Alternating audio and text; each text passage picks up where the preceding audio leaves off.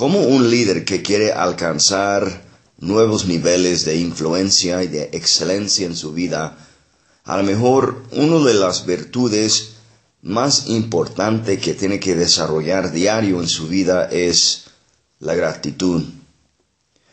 Gratitud a lo mejor no es la virtud más popular, pero sin duda es una de las virtudes más necesarias para desarrollar en nuestras vidas.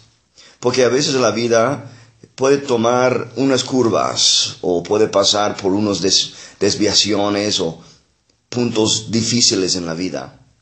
Pero cuando escogemos bien la dirección que siempre vamos a mantener una actitud de gratitud, es impresionante cómo uno puede mantener su enfoque hacia adelante, no importa lo que es la condición o la circunstancia.